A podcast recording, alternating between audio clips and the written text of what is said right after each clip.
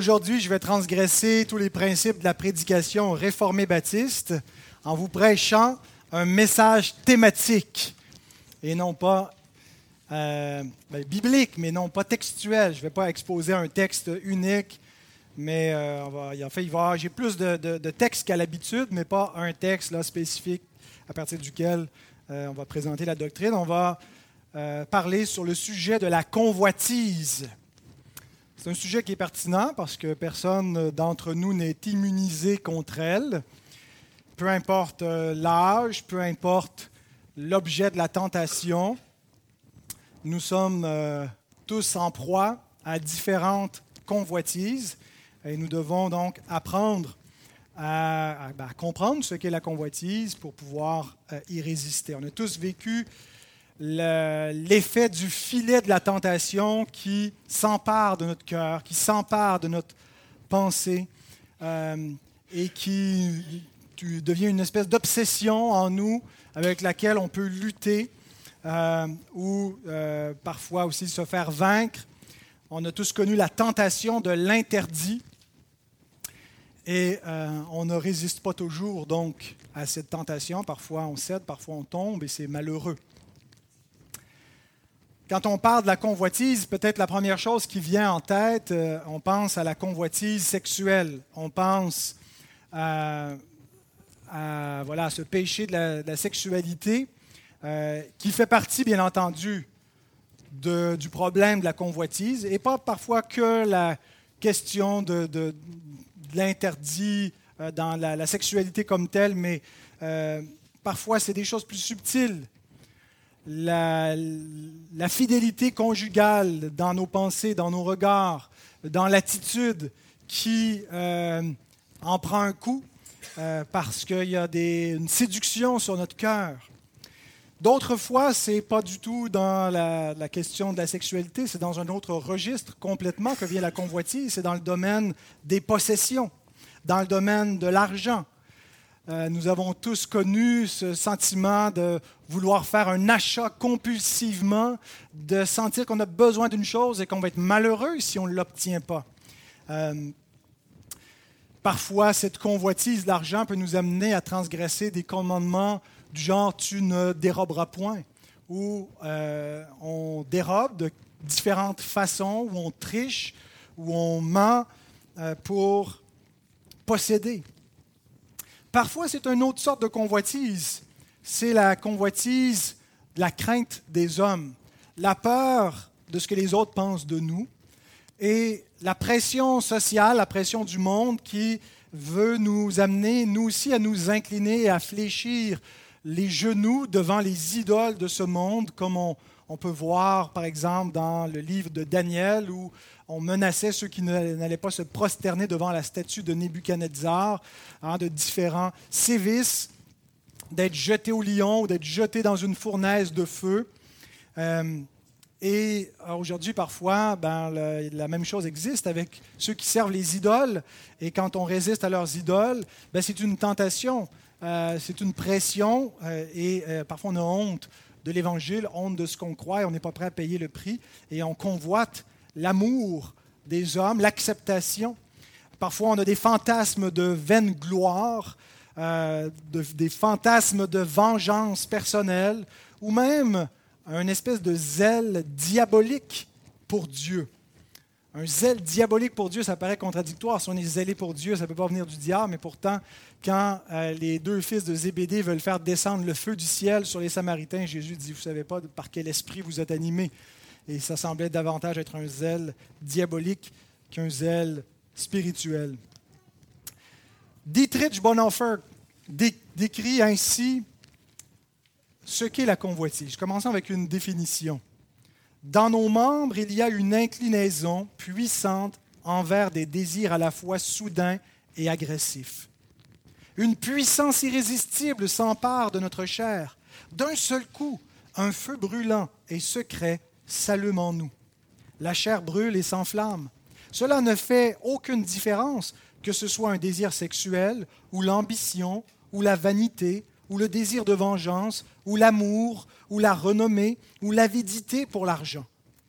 La joie en Dieu s'éteint en nous et nous cherchons notre joie dans la créature.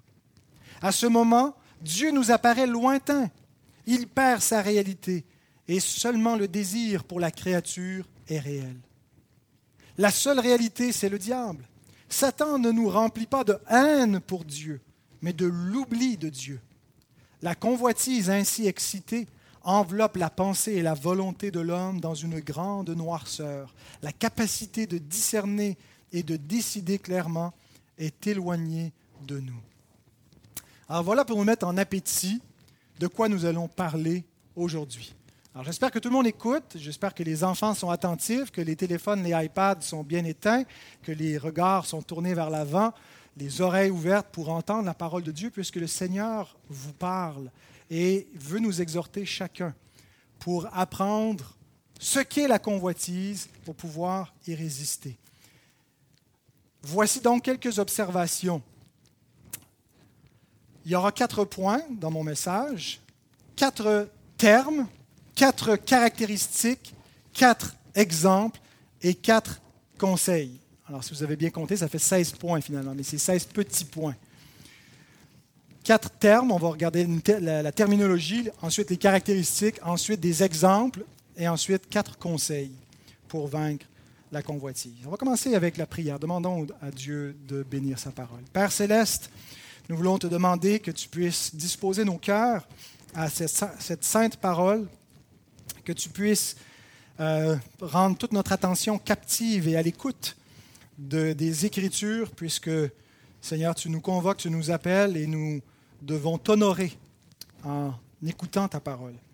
On te prie que tu nous aides à comprendre, à comprendre les convoitises de notre propre cœur, comment fonctionne cette convoitise, d'où elle vient, qu'on puisse la comprendre dans le but de la déjouer, dans le but d'y résister, dans le but de la vaincre, pour qu'on puisse, Seigneur, accomplir les bons désirs, ceux qui nous sont inspirés par ton esprit et non pas ceux qui viennent de la chair et du diable.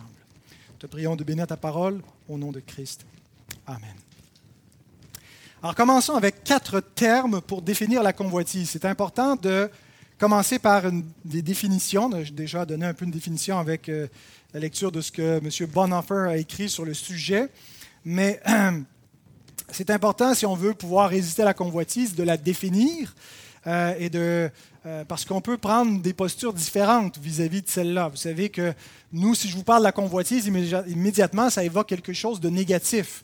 Euh, un péché, quelque chose qu'il faut résister, contre lequel il faut lutter. Mais ce n'est pas comme ça que les Grecs envisageaient ces désirs de convoitise qui naissent subitement dans le cœur. Entre autres, des convoitises romantiques, euh, amoureuses, sexuelles. Les Grecs l'expliquaient comme étant les traits de Cupidon, non pas les traits enflammés du malin. Hein, C'était le, dieu de l'amour le fils de je ne sais plus quelle déesse, qui pouvait tirer donc ses traits. Et puis quand vous avez été frappé par un trait de Cupidon, une flèche, la première personne que vous regardiez à ce moment-là, vous en deveniez euh, éperdument amoureux. C'est comme ça qu'ils expliquaient que comment se fait-il qu'on est euh, marié avec une personne et puis qu'on peut tomber amoureux d'une autre personne à ce moment-là? Euh, alors pour eux, ben, ce n'est pas nécessairement quelque chose de, de mauvais, c'est juste que le Dieu de l'amour nous a dirigés ailleurs. Puis aujourd'hui, il y a beaucoup de gens dans la société euh, qui ont une pensée semblable. Et on n'utilise plus la mythologie pour expliquer ces, phénomènes, plutôt la psychologie. Mais c'est très courant de voir des gens qui disent ben, il faut écouter son cœur, il faut écouter nos désirs, euh, et puis euh, suivre ben, finalement nos penchants. Alors, je ne vais pas vous dire d'écouter votre cœur aujourd'hui, mais plutôt d'y résister, de savoir que votre cœur vous inspire de mauvais désirs, parce que votre cœur, comme le mien, euh, est affecté par la chute, par le péché, est dépravé, et qu'il n'y a pas que de bons désirs. Bien sûr, il y a des bons désirs euh, qu'on éprouve, il y a des choses qui sont tout à fait correctes à désirer. Euh, et le même langage qui parfois sert à exprimer un bon désir dans la Bible sert à exprimer un mauvais désir. Donc, il n'y a pas un mot pour dire le, le, bon désir et le mauvais désir, c'est une question de contexte il y, a, autrement dit des bonnes convoitises et des mauvaises convoitises. Nous, on pense juste que toutes les convoitises sont mauvaises, mais bibliquement, le vocabulaire, euh, alors on va le regarder, il y a quatre mots que je vais vous présenter. Un en hébreu, euh, qui est le verbe convoiter, et trois en grec, qui sont les mots séduction, convoitise et tentation. Alors, le verbe convoiter en hébreu, c'est amed, euh, qu'on retrouve euh, en Exode 27, dans le dixième commandement, tu ne convoiteras pas. Un verbe qui est utilisé 21 fois dans l'Ancien Testament, qui euh, signifie désirer ou être désirable. Il peut être actif ou passif, de sorte que parfois il est utilisé comme verbe, mais des fois comme adjectif. Comme verbe, il est traduit par convoiter, désirer ardemment, mais on le retrouve comme adjectif dans être désirable ou précieux ou beau et belle, euh, comme l'arbre du, fruit de la connaissance du bien et du mal, il était euh, précieux. C'est ce que nous dit l'Écriture, mais c'est le même verbe dans une voix euh, passive qui en fait comme un adjectif. Donc, le verbe amed ne veut pas nécessairement désigner quelque chose qui en soi est mauvais. On peut désirer quelque chose de bien. C'est le contexte qui nous dit si c'est un mauvais désir. Et d'ailleurs, le dixième commandement ne dit pas simplement tu ne convoiteras point ce qui se traduirait littéralement tu ne désireras point. Et euh, si on, le, prenait au pied de la lettre, ça voudrait dire ben, ne faut plus éprouver de désir. Il faut devenir euh, des, espèces euh, de, de, gens complètement apathiques, hein, sans passion et, impassibles. et qui ont, vraiment plus aucune émotion, aucun désir, mais ce n'est pas du tout ce que veut dire le dixième commandement. Regardez dans quel contexte il y a un objet spécifique que le verset, que le commandement nous dit de ne pas désirer. Ça dit, tu ne convoiteras point la maison de ton prochain. Tu ne convoiteras point la femme de ton prochain, ni son serviteur, ni sa servante, ni son bœuf, ni son âne, ni aucune chose qui appartienne à ton prochain. Ça ne dit pas simplement tu ne, désireras rien, mais tu n'auras pas des désirs illicites. Mais il y a d'autres passages où le même verbe est utilisé de manière positive, par exemple dans le Cantique des Cantiques, où la, dame là, du Cantique euh, exprime euh, tout son désir pour son bien-aimé. Elle dit J'ai désiré m'asseoir à son ombre. C'est le même verbe. Hein, j'ai, convoité m'asseoir à, à, son ombre. Et dans ce contexte-là, c'est un bon désir. Donc, il y a de bons désirs, il y a de mauvais désirs. Les mauvais désirs, c'est de désirer ce qui est aux autres, d'envier les autres. L'envie, c'est une convoitise que Dieu condamne. Des mauvais désirs, c'est aussi désirer des choses légitimes, mais de manière idolâtre. Des choses qui sont bonnes, désirer par exemple être en couple. Euh, si on est célibataire, c'est un bon désir. Mais le désirer comme si c'était le but suprême de ma vie, ne pas être capable d'accepter euh, mon célibat si c'est le, le, sort que Dieu me donne, ben c'est d'en faire une idole, c'est de chercher dans euh, un statut, ce que Dieu seul peut me donner comme satisfaction. Et c'est la même chose pour n'importe quel autre désir, puisque le premier commandement nous dit, Tu n'auras point d'autre Dieu devant ma face. Donc on peut désirer des choses légitimes, mais il faut les désirer légitimement, non pas à la place de Dieu. Ensuite, on retrouve deux autres termes dans un même verset. Euh, on passe maintenant à deux mots grecs. Séduction et convoitise que Jésus utilise ensemble dans Marc 4, 19. D'autres reçoivent la semence dans les épines. Ce sont ceux qui entendent la parole, mais en qui les soucis du siècle, la séduction, premier mot des richesses, et l'invasion des autres convoitises étouffent la parole et la rendent infructueuse. Donc regardons ces deux mots. Séduction, c'est le mot apathé en grec. Est-ce que ça ressemble à un mot en français? Apâté, un appât. Voilà, un appât euh, ou apâté. C'est quoi un appât? C'est de la nourriture qu'on utilise pour attirer un animal dans un piège, comme un appât pour le poisson, un hameçon sur un, un, verre sur l'hameçon pour attirer le poisson qui va mordre à l'hameçon, mais des appâts, on utilise toutes sortes d'appâts pour attirer. Bien, c'est le mot apathet qui est traduit ici par séduction. Un terme qui est aussi souvent traduit par tromperie, parce qu'autrement dit, une séduction, c'est une tromperie. C'est un mensonge. Il n'y a pas vraiment un lunch, il y a un piège. C'est juste quelque chose de déguisé, et si tu mords la pâte, tu te fais prendre au piège. Alors ici, Jésus nous dit que la séduction des richesses empêche beaucoup d'hommes de recevoir la véritable richesse du royaume des cieux parce qu'elle est invisible. Les hommes sont séduits par les richesses du siècle présent et c'est un piège. Ils se font entraîner vers une ruine éternelle, des, richesses qui peuvent rien pour eux. Ailleurs, le même mot est utilisé pour nous parler du danger de l'endurcissement par la séduction du péché. Le péché nous séduit, séduit nos pensées, nous, nous ment et on, finit par croire ces mensonges. Le deuxième mot, qui est le troisième dans notre liste, mais le deuxième dans ce verset, convoitise, c'est le mot épitumia, qui est plus fréquent dans le Nouveau Testament, 38 fois, qui euh, est un désir intense, pas toujours euh, mauvais ou illicite, comme euh, le, verbe désirer ou convoiter en hébreu. On il peut être employé dans des contextes positifs, souvent traduit donc par convoitise ou par passion. mais ce que j'ai trouvé intéressant avec ce mot, c'est la racine tuo, qu'on retrouve dans tumia, tu, euh, qui euh, dénote un mouvement violent du vent, de l'eau, d'un animal, d'un homme, un, mouvement violent. Et il y a dans ce, l'idée de épitumia euh, un mouvement violent sur l'âme, quelque chose qui nous remue. donc, épitumia, c'est quelque chose qui est remué ou qui remue. Et donc, euh, il y a, et on va voir à, mesure qu'on avance sur la convoitise que c'est ce qu'elle fait. Elle remue quelque chose de profond en nous. Et le dernier mot, tentation, c'est le mot peirasmos en grec, qu'on retrouve 21 fois dans le Nouveau Testament. Euh, mais il est utilisé d'une double façon. Parfois pour parler de la tentation et parfois pour parler de l'épreuve, simplement et de sorte qu'il peut euh, être attribué à Dieu autant qu'au diable.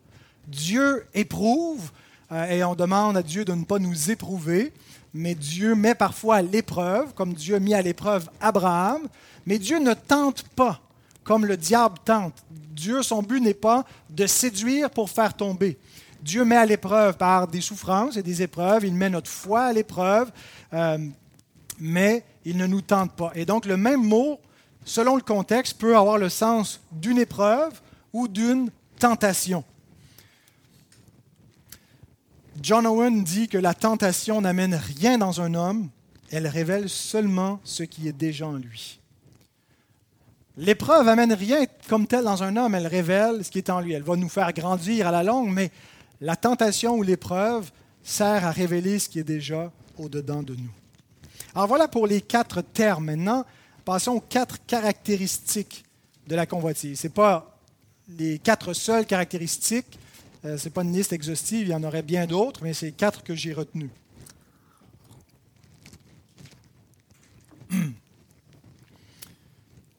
Alors, ce sont des adjectifs que l'Écriture euh, va attribuer, va coller à la convoitise, euh, à la tentation, ou des précisions, euh, des choses que l'Écriture nous dit que la tentation, que la convoitise fait sur l'homme. La première caractéristique des convoitises, c'est qu'elles sont trompeuses. C'est déjà évident par la terminologie que je viens de vous donner juste avant, les mots qu'on a employés, euh, qui nous parlent d'un leurre, hein, apathé, où on est pris par un appât. Mais euh, au cas où on ne l'aurait pas bien compris, Paul précise cette nature trompeuse des convoitises dans Éphésiens 4, 20 et à 22, où il nous dit que, euh, comme chrétien, on a appris à vivre en Christ et on a appris euh, à, se dépouiller, à partir du verset 22, par rapport à votre vie passée du vieil homme qui se corrompt par les convoitises trompeuses les convoitises trompeuses. En fait, Paul combine les deux mots qu'on a vus de euh, et euh, épitumia, qui les met ensemble, mais il qualifie finalement les convoitises d'être trompeuses. Les convoitises sont un mensonge, aussi magnifique parfois, aussi euh, véridique que peut paraître la séduction, elles sont un mirage, elles sont un mensonge. Et ce qui fait leur grand pouvoir, c'est que c'est un mensonge qu'on se raconte à soi-même. Paul nous dit qu'elles viennent du vieil homme. C'est qui ce vieil homme? Ben, C'est notre nature pécheresse euh, en Adam, la nature corrompue. Donc nos convoitises ne viennent pas de Cupidon, elles ne viennent pas de simplement euh, une bonne impulsion, il faut écouter son cœur. Elles viennent d'une nature déchue. Elles viennent de l'intérieur. Et c'est ce qui fait qu'elles, ont une grippe, une poigne efficace sur notre cœur et sur notre pensée. Elles viennent d'en dedans. Elles excitent la chair de l'intérieur, nos pensées, c'est secret, c'est dans le cœur. Les autres ne le savent pas, mais nous, on le sait. Mais la première chose qu'on doit savoir, quand viennent ces désirs illicites, c'est qu'ils sont mensongers. Et on ne pourra pas résister à la convoitise sans une bonne dose de méfiance envers soi-même, envers ses propres désirs et sa propre volonté. Si vous n'écoutez que votre cœur, que vos désirs, vous êtes une proie extrêmement facile pour l'ennemi. Vous devez développer impérativement une méfiance vis-à-vis de vos propres désirs. Ça ne veut pas dire que tous vos désirs sont mauvais, mais vous avez certainement, comme moi j'ai, de mauvais désirs. Et vous ne pouvez pas écouter tous vos désirs. Vous devez les filtrer. Et un des premiers mensonges qu'on se raconte à soi-même, c'est de croire qu'il n'y a pas vraiment de danger d'être séduit par la convoitise. Bon, on sait qu'on n'est pas parfait, on va tomber ici et là, mais on ne tombera pas dans de graves péchés. C'est un mensonge que l'ennemi aime bien qu'on croit. Et pour illustrer cela, j'aime bien l'exemple de Joab.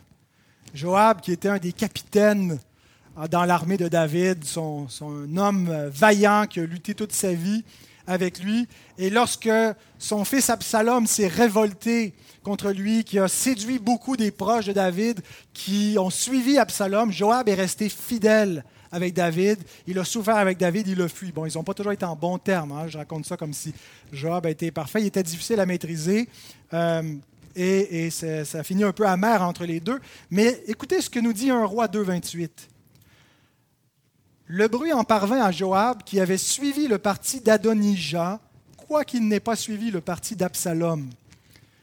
C'est une comparaison euh, intéressante qui est faite ici. C'est à, la mort de David, à la succession de son trône, où David désigne Salomon pour devenir roi, mais Adonijah, qui est aîné, euh, veut se faire proclamer roi. Et il entraîne un certain nombre de personnes qui commencent à le proclamer roi, dont Joab. Et c'est étonnant parce qu'Adonijah n'était pas très attrayant. Et il ne il représentait pas une grande tentation en comparaison de ce que pouvait être Absalom quelques années auparavant, que Joab n'avait pas suivi, pourtant il a suivi Absalom. Et euh, ma mère m'avait partagé cette méditation tirée de Oswald Chambers il y a quelques années, tu te souviens, maman, euh, dans Tout pour qu'il règne, un livre de méditation quotidienne, où il commente ce texte. Oswald Chambers écrit ceci. Joab a résisté à la tentation de suivre l'ambitieux et séduisant Absalom. Il est resté loyal et fidèle à David. Pourtant, à la fin de sa vie, il se détourne et suit le lâche Adonijah. Soyez sur vos gardes. Si vous, avez triomphé d'une grande tentation, méfiez-vous maintenant des petites. Nous sommes disposés à dire qu'il est peu vraisemblable qu'après avoir triomphé d'une grande épreuve, nous puissions retourner aux convoitises du monde. Ne cherchez pas à prévoir d'où viendra la tentation. Le péril vient des choses les plus insignifiantes. À la suite d'une grande crise spirituelle, les petits détails obscurs de la vie commencent à se manifester. Ils n'occupent pas la plus grande place, mais si vous n'y prenez pas garde, ils vous feront trébucher les héros de la Bible ont été faibles sur ce qui faisait leur force, jamais sur leurs points faibles.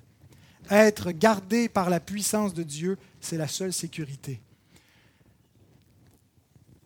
Généralement, nos points faibles, on les connaît, on prend plus garde. Et c'est sur nos forces qu'on est moins sur nos gardes. Et on voit dans l'exemple donc de Joab qui a suivi Adonijah et qui a péri avec Adonijah par la main de Salomon, une illustration du danger de se croire suffisant, de se croire assez fort pour résister à des convoitises. Deuxième caractéristique que je vous suggère que font sur nous les convoitises, c'est la guerre à notre âme. 1 Pierre 2.11, c'est de là où ça vient, cette deuxième caractéristique. L'apôtre nous exhorte en disant, Bien-aimés, je vous exhorte comme étrangers et voyageurs sur la terre à vous abstenir des convoitises charnelles qui font la guerre à l'âme. Donc, il qualifie les convoitises d'abord de charnelles. Elles viennent de la chair. Il ne désigne pas spécifiquement juste le corps, mais bien sûr la tendance pécheresse dans l'homme. Et ce qu'il nous dit, c'est qu'elles font la guerre à l'âme. Autrement dit, lorsque la convoitise s'empare de nous, il va se passer un combat fort désagréable dans nos cœurs et dans nos pensées. La convoitise vient troubler notre paix, vient troubler notre quiétude. On vit tranquillement, paisiblement, et tout à coup, pan, Cupidon nous tire un trait, ou pan, on rentre dans une boutique et on voit quelque chose qu'on se met à convoiter. Et là, on a un combat intérieur, on a une agitation, on sait qu'on ne devrait pas, mais on veut le faire. Ou on se trouve dans une situation, puis là, la langue veut dire quelque chose, et il y a un trouble, on sait qu'on ne devrait pas le dire, mais parfois c'est plus fort que nous. Mais quand ça dure, des fois ça passe quelques secondes, c'est fini. Mais quand ça nous accompagne, elles font la guerre à notre âme et elles tourmentent notre cœur et notre pensée des gens qui sont tourmentés par des désirs de vengeance, par des pensées infidèles. Ce que la convoitise fait souvent, c'est qu'elle nous enlève la satisfaction. La satisfaction de l'état dans lequel on se trouve. La satisfaction de notre mariage ou de nos biens matériels actuels. Et puis là, on regarde ce qu'on n'a pas. Et quand on convoite ce qu'on n'a pas, on méprise ce qu'on a. Ce qu'on a ne nous satisfait plus. Il nous manque quelque chose et on devient malheureux. Et c'est comme ça que la convoitise fait la guerre à notre âme. Elle nous rend insatisfaits. Et nous sommes exhortés par Hébreu 13.5 de ne pas nous livrer, par exemple, à l'amour de l'argent et de se contenter. Contentez-vous de ce que vous avez, entretenez le contentement. Car Dieu lui-même a dit, je ne te délaisserai point, je ne t'abandonnerai point. Mais la convoitise nous rend tellement insatisfaits, nous fait penser que Dieu n'a pas pris soin de nous, qu'il nous manque quelque chose. Remarquez qu'il ne faut pas négocier avec la convoitise en disant, je vais t'en donner un petit peu, puis après ça, tu vas me laisser tranquille. Je vais satisfaire un peu ton désir. Mais comme elles nous font la guerre, il faut leur faire la guerre. Elles ne sont pas nos amis. Il n'y a pas de traité de paix entre le, chrétien et la convoitise. Mais c'est une guerre sans merci. Il faut voir les convoitises comme nos ennemis. Elles nous font la guerre et si on les laisse nous dominer, bien, elles ne nous laisseront jamais en paix. Elles vont entraîner notre vie dans une misère. Alors il faut les voir comme nos ennemis et avoir cette disposition dans notre volonté régénérée, dans le vouloir et le faire que Dieu nous a donné, de mener cette guerre à la chair et de résister à la convoitise. Troisième caractéristique, elles sont justement résistibles. Parfois, on baisse les bras en disant c'est impossible, c'est trop difficile, je ne peux pas arriver à résister. Et c'est là qu'un Corinthiens 10, 13 vient notre secours, que l'Esprit nous rappelle qu'aucune tentation ne vous est survenue qui n'ait été humaine, et Dieu qui est fidèle ne permettra pas que vous soyez tentés au-delà de vos forces. Mais avec la tentation, il préparera aussi le moyen d'en sortir afin que vous puissiez la supporter. Est-ce que les enfants de nous, vous aimeriez ça venir nous le chanter devant avec l'air du camp des îles? Vous l'avez appris, ce verset-là. Donc, aucune tentation n'est irrésistible. Nous croyons à l'irrésistibilité de la grâce, mais pas à l'irrésistibilité de la tentation. Bien sûr, on est incapable de ne pas pécher. Donc, d'une certaine façon, on va dire que le péché est irrésistible euh, tant qu'on ne sera pas glorifié. Mais chaque tentation prise individuellement est résistible. Alors peut-être vous vous dites oui pour, parce que tantôt je vous ai dit que tentation, ça pouvait être les épreuves qui viennent de la vie, qui font partie de la souveraineté de Dieu. Mais ça peut venir aussi du diable. Donc oui, pour les épreuves qui viennent de Dieu, il n'y en a aucune. Dieu ne va pas nous éprouver au-delà de nos forces. Mais pour les tentations diaboliques, il nous éprouve au-delà de nos forces. Pourtant, Jacques nous dit, soumettez-vous donc à Dieu, résistez au diable, et il fuira loin de vous. Il nous dit qu'on peut gagner contre le diable, pas par des combats euh, compliqués, mais simplement en résistant, en étant patient, et on, résiste au diable comment? En se soumettant à Dieu, en invoquant Dieu et en dépendant de lui. Et il finit par fuir en disant que la convoitise vient de notre cœur, ça ne nie pas aussi que le diable peut nous tenter, peut chercher à nous séduire de différentes façons et qu'il travaille de pair avec notre nature pécheresse pour nous faire tomber. Dieu, quant à lui, considère que le point raisonnable de notre résistance contre le péché, c'est quoi? C'est la mort. Dieu considère que c'est pas raisonnable de dire ben j'en pouvais plus, j'étais sur le point de craquer, j'ai craqué, j'ai cédé. Il n'y a jamais un contexte dans lequel Dieu va approuver de céder à la tentation. Il nous dit dans Hébreu 2.4, vous n'avez pas encore résisté jusqu'au sang en luttant contre le péché. Voyez, le Fils de Dieu a été au point ultime de la tentation où il pouvait renier Dieu, renier ce pas Dieu, mais renier son statut messianique et vivre tranquillement ou mourir dans l'obéissance à son Père. Et est allé jusqu'au point de verser son sang par obéissance. Rares sont les chrétiens qui ont dû aller jusqu'à ce point-là. Mais Dieu ne trouve pas que c'est une exagération de perdre notre vie pour lui obéir. Et de toute façon, la mort est inévitable avec la convoitise. Parce que, quatrième caractéristique, elles sont mortelles. Jacques 1,15 nous dit Puis la convoitise, lorsqu'elle a conçu, enfante le péché, et le péché étant consommé, produit la mort. La mort est inévitable en ce sens que dans la tentation, dans la convoitise, soit que l'on meure à soi-même afin de vivre pour Dieu, ou soit que l'on vive pour soi-même et que quelque chose de bon va mourir, quelque chose de bon que Dieu nous a donné. Une partie de notre conscience, une relation,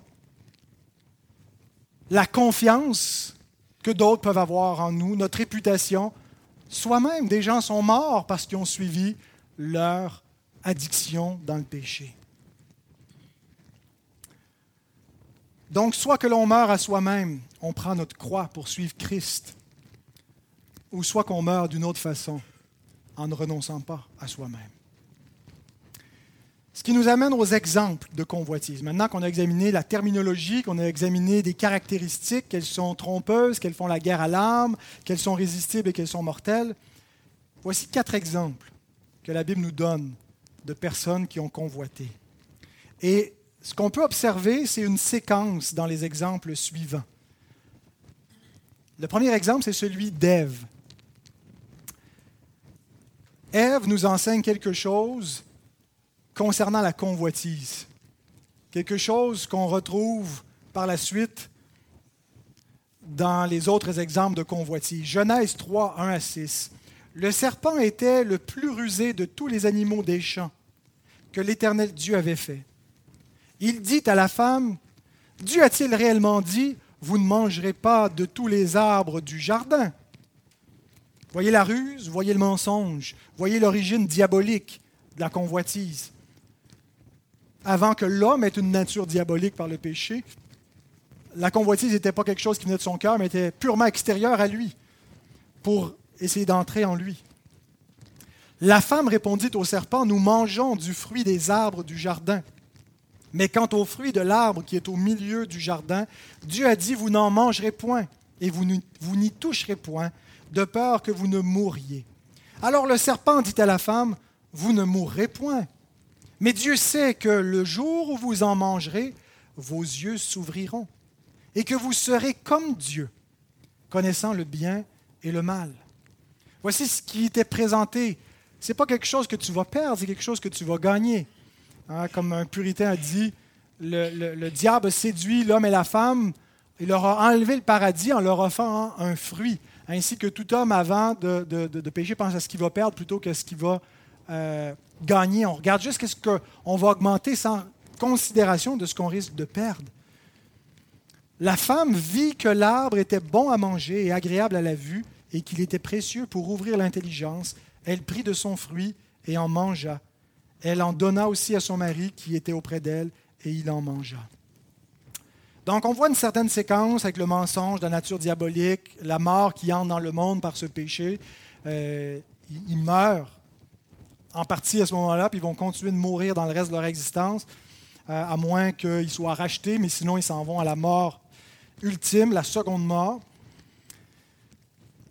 Mais il y a quelque chose de fort intéressant dans ce qui se passe dans cette scène-là.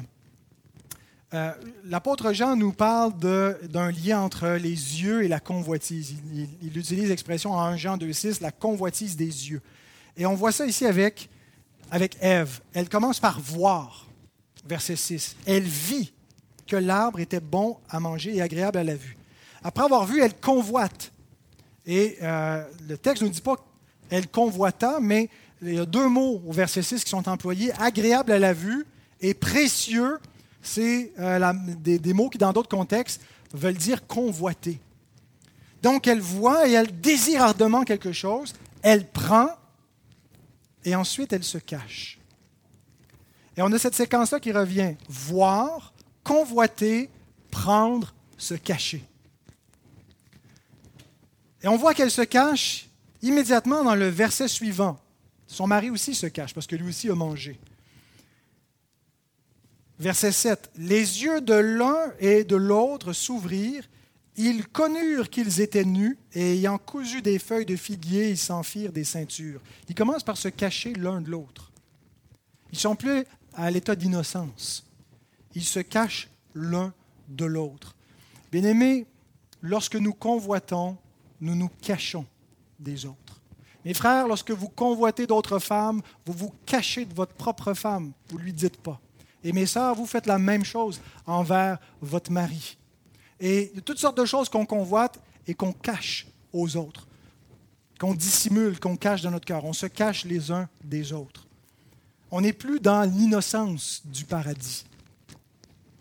Mais plus grave encore, c'est qu'il se cache de Dieu. Verset suivant verset 8. Alors ils entendirent la voix de l'Éternel Dieu qui parcourait le jardin vers le soir. Et cette image-là, ici, ce qu'on voit, c'est l'Esprit de l'Éternel qui vient au jour de l'Éternel. Ce n'est pas la, la, douce voix de Dieu, c'est plutôt la voix du jugement divin qui gronde, qui s'approche. Et l'homme et la femme se cachèrent loin de la face de l'Éternel au milieu des arbres du jardin. Ils sont terrorisés par la présence de Dieu. Et depuis ce temps-là, les hommes se cachent de Dieu. L'Évangile vient les débusquer. Mais lorsqu'on les trouve cachés derrière un buisson, tout nus, ils sont en colère contre nous de les avoir trouvés dans leur cachette. Et on les appelle de se revêtir en Christ par un vêtement de justice, mais souvent ils n'en veulent point. Alors les hommes se cachent de Dieu et Dieu les appelle, ils cherchent l'homme. Une belle, une belle image et cette séquence-là, vous allez voir, elle se répète dans les autres exemples de la convoitise. Voir, convoiter, prendre, cacher. Deuxième exemple, Akan. Vous connaissez l'histoire d'Akan qu'on retrouve dans Josué chapitre 7. Le contexte, c'est la, la, conquête de Canaan, la terre promise, et on vient de prendre Jéricho la, confiance en l'Éternel est gonflée à bloc parce que les miracles se sont produits dans la prise de Jéricho, comment les, murailles se sont écroulées euh, devant le peuple. Euh, et, donc la confiance est à son maximum.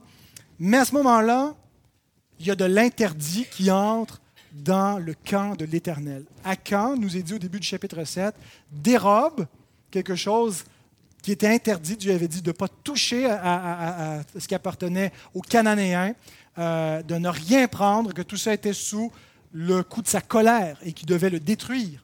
Mais c'était trop beau, alors il en a caché une petite partie. Alors il part vers la conquête d'une autre ville. Haï, des espions qui reviennent en disant c'est d'une beaucoup plus petite ville, on n'a pas besoin d'avoir toutes les troupes, envoyer seulement une fraction de l'armée, mais finalement, euh, ils sont battus à plate couture, de sorte que Josué passe la journée euh, prosterné devant l'Éternel en cherchant, mais qu'est-ce qui se passe, oh Dieu, tu n'es plus avec nous et maintenant tes ennemis vont, vont dire, tu n'étais euh, pas capable de leur donner le pays, et les dieux du pays étaient plus forts que toi.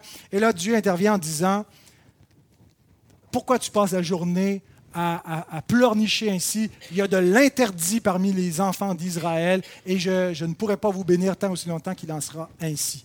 Et là, euh, il, y a, un tri qui est fait euh, où les, tribus sont éliminées. On désigne la tribu de Judas, ainsi jusqu'à ce qu'on arrive à Akan.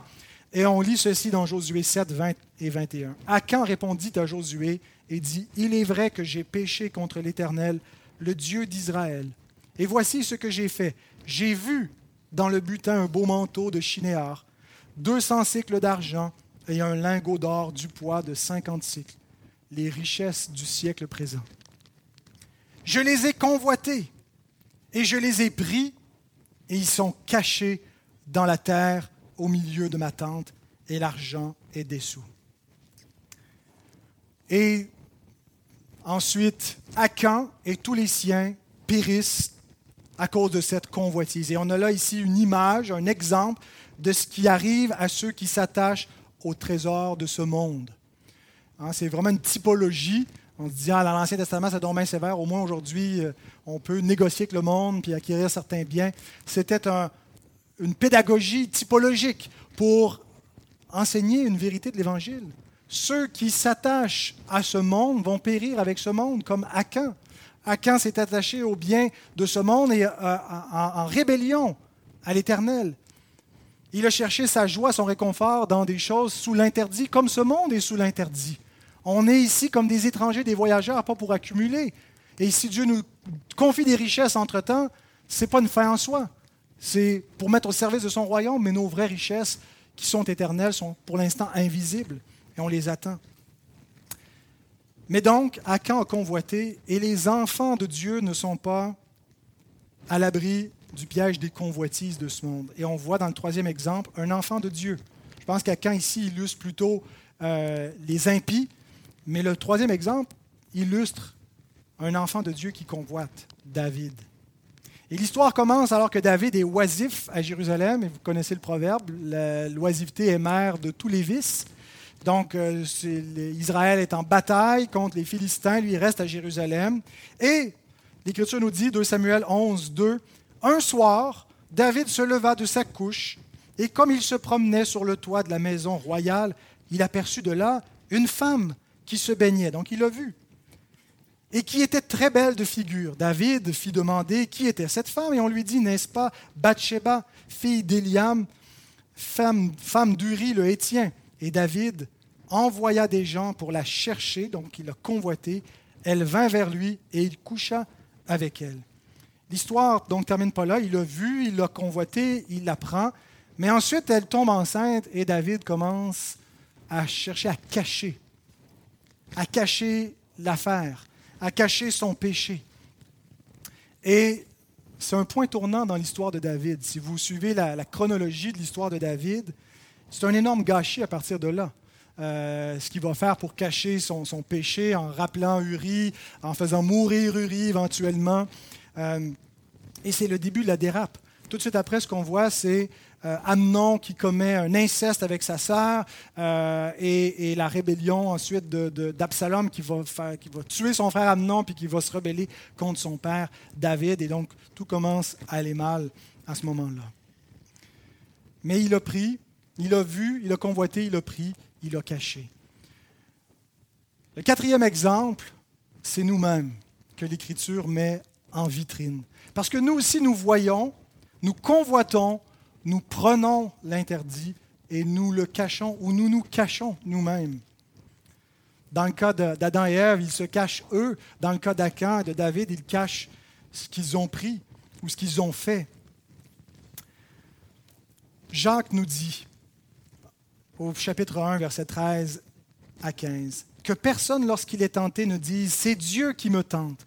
Car Dieu ne peut être tenté par le mal et il ne tente lui-même personne. Mais chacun est tenté quand il est attiré et amorcé par sa propre convoitise. Puis la convoitise, lorsqu'elle a conçu, enfante le péché. Et le péché étant consommé produit la mort.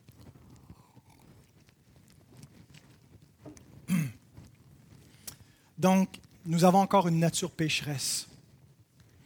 Nous ne sommes sauvés qu'en espérance. Nous luttons encore avec des mauvais désirs. Et si nous avons une espèce de théologie de la gloire où on se croit déjà glorifié, ben on va donner cours à tous nos désirs. Nous devons plutôt prendre la théologie de la croix et mortifier la chair. Le verbe amorcer est fort intéressant. Déléazo, c'est une métaphore que Jacques utilise ici pour euh, parler. C'est une métaphore de la pêche qu'on utilise pour leurrer le poisson. Chacun est amorcé, euh, chacun est leurré, amorcé par sa propre convoitise. Est-ce que vous avez déjà été ainsi amorcé par votre propre convoitise? La, Bible compare à, ce mensonge qu'on fait croire au, poisson. Quand on, va, quand on va pêcher le poisson, on ment. c'est un mensonge qui est correct, je pense, mais on le leurre, on le trompe. Euh, mais si le poisson pouvait se dire, s'il avait l'intelligence de réfléchir, de ne pas juste écouter son instinct, son appétit, euh, il pourrait éviter. Et parfois, nous ne sommes pas plus intelligents qu'un poisson. Hein. quand on se laisse attirer par notre convoitise, ben, on a l'intelligence d'un poisson. Est-ce que c'est quelque chose que vous avez connu de prendre l'interdit? L'avez-vous caché quelque part? Est-ce que vous vous cachez vous-même? Est-ce que vous cachez ces pensées? Et si c'est le cas, vous savez que vous êtes malheureux avec cet interdit, que vous ne pouvez pas vivre sur la bénédiction parce que c'est la mort que vous cachez dans votre tente. Voici maintenant rapidement quatre conseils à mettre en pratique pour résister à la convoitise. Premièrement, prier et se confesser. C'est un deux dans un. parce que j'aurais, j'aurais, j'aurais, si j'avais mis prier, se confesser, séparé, j'aurais eu cinq points, puis là, ça aurait gâché ma, ma séquence de quatre. La prière, d'abord quand on prie, quand on sait qu'on est en proie à la convoitise, on indique par là que on ne peut pas y arriver par notre propre force et qu'on a besoin du secours de Dieu. Et la Bible nous invite à plusieurs reprises à prier en raison des convoitises. Jésus dit à ses disciples, veillez et priez afin que vous n'entriez pas en tentation le soir où il a été livré. Il nous enseigne dans Notre Père le modèle de la prière, à prier pour être délivré du malin, délivré de la tentation. Et euh, Jacques nous dit de demander la sagesse si on en manque pour arriver à obéir à Dieu. Par la prière, on doit donc demander à Dieu qui nous délivre et demander à Dieu qui nous donne la reconnaissance. Hein, parce que lorsque notre cœur est insatisfait, lorsqu'il soupire après des choses que Dieu ne nous donne pas, qui c'est des désirs illicites, la seule chose qui va euh, nous, nous délivrer, c'est de demander à Dieu la gratitude, la reconnaissance, la satisfaction. Comme on essaie de cultiver ça dans le cœur de nos enfants, de ne pas juste chercher ce qu'ils n'ont pas quand on leur en donne, on leur donne quelque chose, d'apprécier ce qu'ils ont plutôt que de voir ce qu'ils n'ont pas, de désirer autre chose. Parce que l'insatisfaction, c'est quelque chose de terrible, c'est une, voie d'entrée pour la convoitise et pour euh, nous faire tomber dans, ce, dans le péché. Et la prière est un peu la douche froide qui vient éteindre l'intensité de la tentation, l'ardeur, les ardeurs de la chair. Quand on est aux prises avec la convoitise, euh, c'est plus difficile de donner libre cours à, à ces pensées de séduction lorsqu'on se présente devant Dieu et qu'on les confesse devant lui. Mais cette confession, on doit la faire bien sûr premièrement à Dieu, mais pas qu'à Dieu. Surtout si c'est une tentation qui dure dans votre vie, si c'est une convoitise qui revient l'Écriture nous enseigne de nous confesser à nos frères et à nos sœurs. Jacques 5,16 Confessez donc vos péchés les uns aux autres et priez les uns pour les autres, afin que vous soyez guéris. La prière agissante du juste a une grande efficacité. Le péché a besoin de noirceur pour germer, il a besoin d'être secret, il a besoin d'être ni vu ni connu, d'être à l'ombre, loin des yeux des autres. Exposez-le au jour. Je ne dis pas d'aller sur la place publique puis de le dire à tout le monde puis de vous lever un dimanche matin en confessant tous vos convoitises. Choisissez judicieusement, avec discernement, des personnes, des frères, des sœurs de confiance à qui vous pouvez vous confesser. Ça va éteindre et ça va vous donner des gens pour lutter avec vous contre ce péché. Deuxième conseil, désamorcer le piège. Désamorcer le piège, pour ça, il faut se parler à soi-même. Premier conseil, on parle à Dieu dans la prière et on parle aux autres dans la confession. Deuxième conseil, on se parle à soi-même. Et il faut donc se parler plutôt que de s'écouter. La convoitise, c'est une voix qui nous parle. C'est des pensées qui nous suggèrent des choses. Il faut arrêter de les écouter et il faut désamorcer ce piège-là en se parlant par la parole de vérité.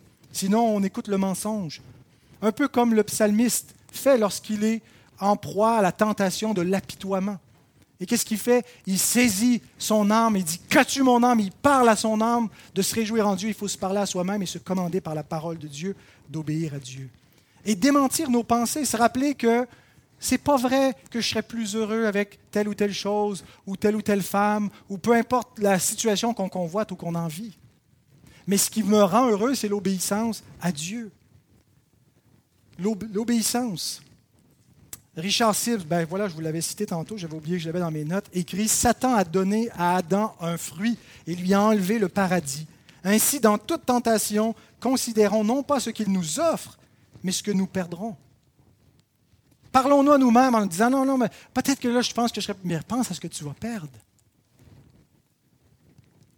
Donc, désamorçons le piège. Si nous pouvons être euh, amorcée par notre propre convoitise, nous pouvons certainement la désamorcer aussi par la vérité. Troisième conseil, couper radicalement. Parfois, il faut des moyens radicaux. Jésus nous dit, si ta main ou ton pied sont pour toi une occasion de chute, coupe-les et jette-les loin de toi. Deux fois dans l'évangile de Matthieu, on trouve euh, un tel enseignement. Mieux vaut pour toi entrer dans la vie boiteux ou manchot que d'avoir deux pieds ou deux mains et d'être jeté dans le feu éternel. Et si ton œil est pour toi une occasion de chute, arrache-le et jette-le loin de toi. Mieux vaut pour toi entrer dans la vie n'ayant qu'un œil que d'avoir deux yeux et d'être jeté dans le feu de la géhenne. On pourrait se dire, oui, mais c'est inutile, ça ne vient pas vraiment de mes yeux, de mes mains, ça vient de mon cœur. Et donc, de, couper mes membres, bon, on comprend, c'est une hyperbole que Jésus fait ici. Mais de couper avec, de couper court avec certaines sources de tentation, on ne va pas régler le problème intérieur. Ben, au contraire, ça ne va pas déraciner le péché à la racine, mais ça va l'empêcher de pousser, de devenir incontrôlable dans notre vie. Ça va l'empêcher de nous contrôler. Hein, on coupe notre gazon même s'il repousse tout le temps. Et on ne se dit pas, ça ne sert à rien de le couper, il continue de pousser. On le coupe et c'est beaucoup plus joli que si on laisse aller en friche. De la même façon, on coupe nos ongles, on coupe nos cheveux, même s'ils repoussent, mais ça les garde sous le contrôle. Ben, c'est ce qu'on fait avec le péché. Alors on coupe certaines relations qui nous amènent à retomber. On coupe certains lieux de fréquentation, euh, on coupe certaines activités, certaines habitudes. Il y a des choses, des patterns qu'il faut euh, trouver et couper. Et finalement, attendre patiemment en se soumettant à Dieu. Parfois, on a l'impression que la tentation finira jamais, qu'il vaut mieux céder, qu'il vaut mieux s'accommoder de vivre avec un péché, parce que sinon, ça va toujours nous empoisonner la vie et faire la guerre à notre âme. Eh bien, c'est faux. La patience et la résistance finissent toujours par triompher. C'est des promesses que l'Écriture nous donne. Jacques nous dit, soumettez-vous donc à Dieu, résistez au diable et il fuira loin de vous. On l'a lu plus tôt. Pierre nous dit, le Seigneur sait délivrer de l'épreuve les hommes pieux. Et Jacques nous dit encore, heureux l'homme qui supporte patiemment la tentation, car après avoir été éprouvé, il recevra la couronne de vie que le Seigneur a promise à ceux qui l'aiment. Donc, la victoire sur la tentation, bien-aimé, se fait progressivement dans la sanctification progressive. Ce n'est pas juste une question de privation, de s'éloigner, de devenir des ascètes. C'est une question de consécration aussi. De, pas juste se, priver du péché, mais se consacrer à Dieu. Et en le faisant, dans des dépendances qu'on croyait insurmontables, des désirs qu'on croyait inextinguibles, vont finir par s'atténuer, par disparaître de notre vie. C'est ce qu'on dit aux gens qui ont des dépendances envers des drogues, envers des substances, qui peuvent les vaincre. Euh, mais ça y va par étapes. Mais il faut faire cette bataille. Donc voici les quatre termes, les quatre caractéristiques, quatre exemples et quatre conseils pour comprendre et pour vaincre la convoitise. Demandons au Seigneur de nous aider à faire ce bon combat. Père, merci pour ta parole de vérité, parce qu'elle est l'épée de vérité qui nous permet de déjouer l'ennemi. Et tu nous as donné toute l'armure, Seigneur, pour pouvoir tenir ferme dans des jours difficiles, que ce soit des persécutions, que ce soit des tentations, des convoitises qui viennent de notre propre mauvaise nature. Seigneur, aide-nous à nous voir comme étant des soldats qui, doivent, qui ont été enrôlés pour euh, faire une guerre sainte, spirituelle, qu'on ne soit pas passif et qu'on puisse être des serviteurs actifs et commencer cette guerre sainte par la conquête de notre propre cœur, de, notre propre, euh, de nos propres mauvais désirs, pour que, Seigneur, on puisse vraiment connaître la joie de l'obéissance et, et, éprouver les désirs qui viennent de l'Esprit, qui viennent avec le cœur nouveau que tu nous as donné. Ô Dieu, nous te prions que par ta parole que nous avons entendue, nous puissions croître dans cette sanctification. Et c'est dans le beau nom de Jésus, celui qui n'a jamais péché, celui qui n'a jamais cédé à la tentation, mais qui a compassion de nous dans nos faiblesses, que nous te prions. Amen.